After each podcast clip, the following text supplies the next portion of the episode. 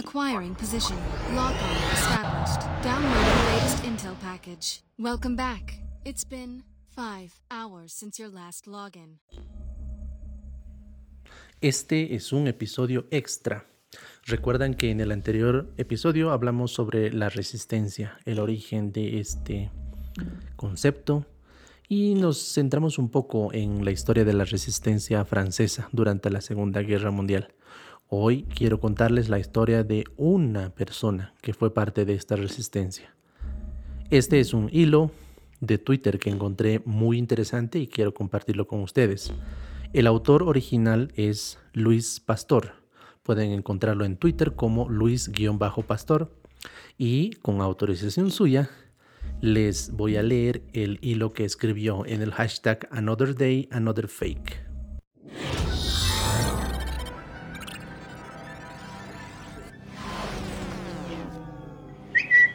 Hoy les traigo un Another Day, Another Fake muy especial.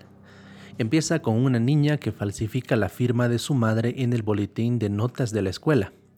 Su madre monta en cólera y dice que espere a su padre. Cuando llega, lo ve y no puede parar de reír. Esa niña es Sara Kaminsky y su padre, que parece ahora un anciano, guarda muchos secretos. No es la primera vez que oye a los mayores hablar cosas extrañas de su padre. Algunos lo llaman héroe, otros dicen que estuvo en la guerra.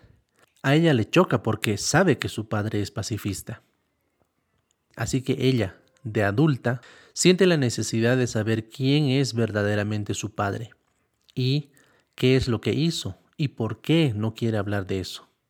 Señoras y señores, con ustedes la vida de Adolfo Kaminsky. Si duermo una hora, morirán 30 niños. Empecemos por el principio. Adolfo nace en Argentina. Su familia es de origen ruso y son judíos. Son muy pobres y cuando Adolfo cuenta pocos años se mudan a Francia. Pero estudia la educación básica y pronto, a los 14 años, se tiene que poner a trabajar para llevar algo de dinero a casa en el único sitio en que le contratan es en una tintorería. Para Adolfo esto sería como entrar en un mundo mágico. Adolfo se apasiona por las tintas y la química. Le parece alucinante que combinando productos se puedan añadir o quitar colores. Empieza a experimentar en casa, pero su madre se enfada mucho cuando usa los cacharros de comer para sus quimicefas poco a poco, empieza a saberlo todo del negocio. No para de preguntar a su jefe todo lo que sabe y el jefe no deja de mandarle los trabajos más difíciles. Un manchón de tinta en un vestido de novia, pan comido para Adolfo.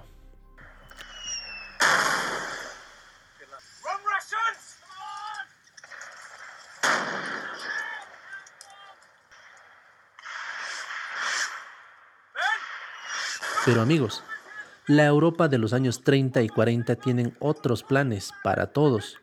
La cosa se tiñe de negro cuando los nazis invaden Francia y ocupan París. La familia de Adolfo es marcada como judía y pronto les llevan a un centro de detención junto con amigos y vecinos. La familia se salva porque logran contactar con la embajada argentina y logran que les liberen por tener pasaportes de allá, pero muchos de sus amigos no volverían a ser vistos. Les enviarían a campos de exterminio por toda Europa. En Francia, marcan los documentos de los judíos. El padre se pone en contacto con una célula de la resistencia para conseguir documentos falsos y manda a Adolfo para recogerlos. En esa época los documentos eran en papel y escritos a mano. Cuando le pregunta el chico de la resistencia que a qué se dedica Adolfo, le dice que es tintorero. Se le queda mirando. Oye, ¿no sabrás cómo quitar la tinta de pluma Parker de unos papeles? Claro, así, así y así, le dice Adolfo. En pocas palabras, se quedan impresionados. Le llevan a su taller de falsificación de documentos y, a pesar de que tiene solo 17 años, este muchacho parece saberlo todo de las tintas y sus componentes. En pocos días estará trabajando con ellos las 24 horas. En poco tiempo se hace con los mandados del taller. Cambiar los documentos no es suficiente, es lento y peligroso. Deciden hacerlo de cero. Adolfo inventa centrifugadoras con ruedas de bicicleta, procesos de envejecimiento de papel, sellos de caucho, todo de la nada. La policía estuvo a punto de pillarle en algún tranvía, pero poco podían sospechar que el que estaba poniendo en jaque al sistema era un chico de 17 años. Para evitar sospechas, en el piso donde trabajaban montaron un taller de pintura. Así, ningún vecino sospecharía de los olores químicos y los revisores de los contadores solo verían lienzos y caballetes por todos lados.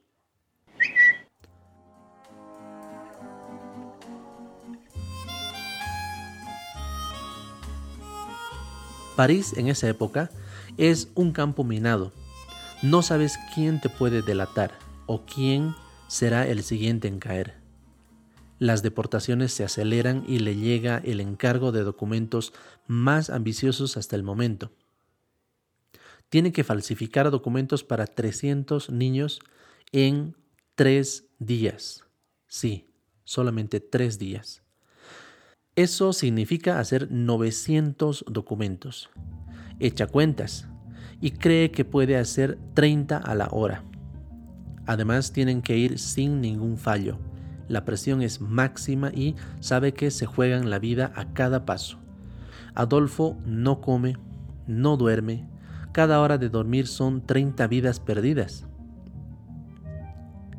Llega un momento en que colapsa del cansancio, del esfuerzo pero en cuanto despierta vuelve al trabajo. Al final logran hacerlo, logran salvar a todos los niños, pero Kaminsky no se para ahí, de hecho está casi comenzando. Creo que tengo que hablar un poco de cómo piensa Adolfo Kaminsky. Es un defensor de la paz y odia, odia la opresión con todas sus fuerzas. Dice una frase que es casi su credo. Lo que hacíamos era ilegal, pero si la ley va en contra de la humanidad es un deber incumplirla, porque Él sabe que la diferencia entre la vida y la muerte a veces es un papel, y si Él puede hacerlo, lo hará. Y estamos hablando de un muchacho que podría haber hecho unos pasaportes, salvoconductos, cartillas de racionamiento como para haber huido, y no lo hizo. Se quedó en París hasta la liberación pero sus actividades no cesaron en ese momento. Empieza a falsificar para el ejército francés, sobre todo para los espías infiltrados detrás de las líneas alemanas. Le llegan condecoraciones y cartas de agradecimiento de las autoridades, entre ellas la Cruz de Combate de la Resistencia.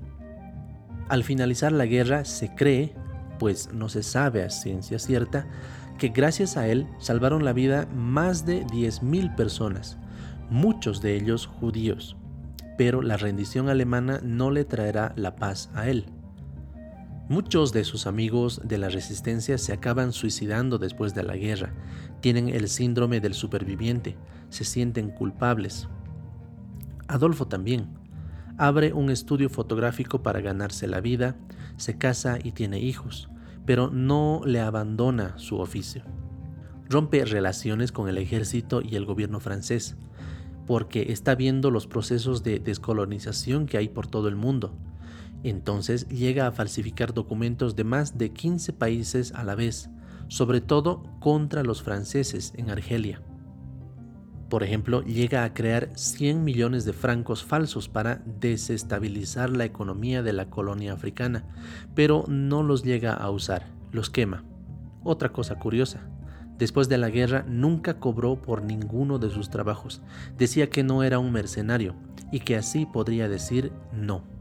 Y muchas veces lo dijo, porque también dice que muchas de las causas que apoyó terminaron decepcionándole, pero que él confiaba en la raza humana.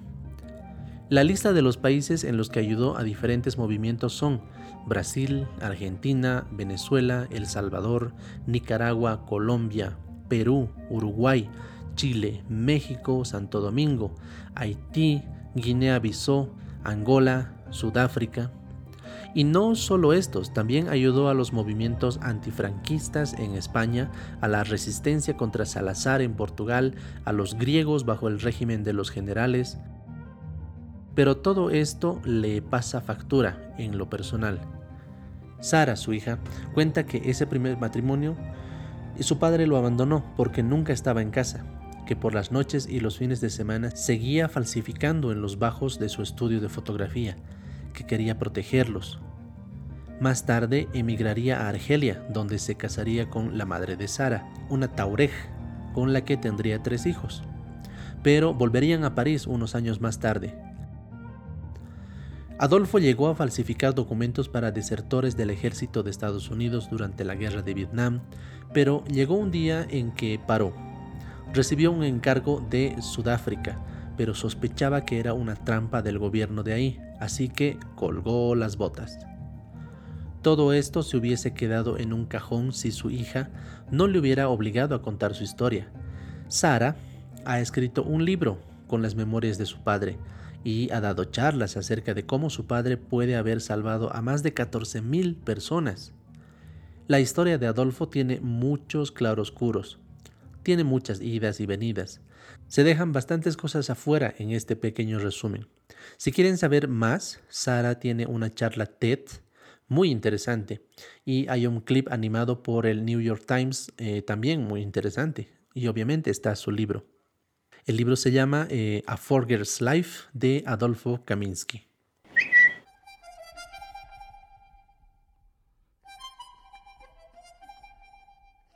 Como nota aparte, Así como Adolfo intentó o falsificó billetes para desestabilizar la economía y al final no pudo hacerlo, hay una película en la que esto sí sucede.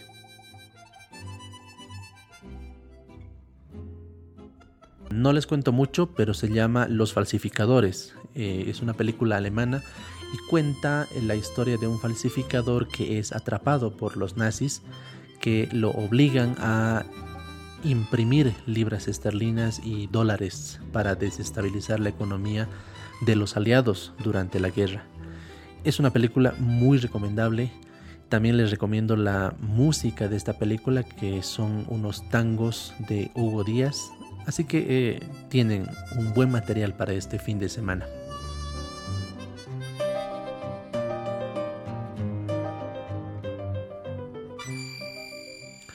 Si bien esto no puede tener tanta relación con nuestro juego, sí tiene relación con la historia anterior de la resistencia y de cómo eh, les contaba que eh, la resistencia se forma de voluntades individuales.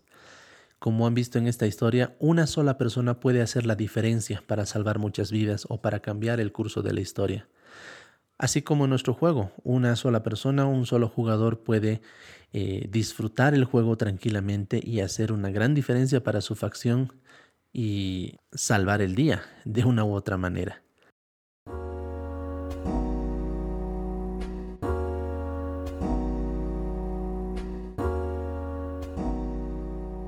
Nuevamente, muchas gracias a Luis Pastor esta historia ha sido inspirada en el hilo de Twitter que Luis ha escrito.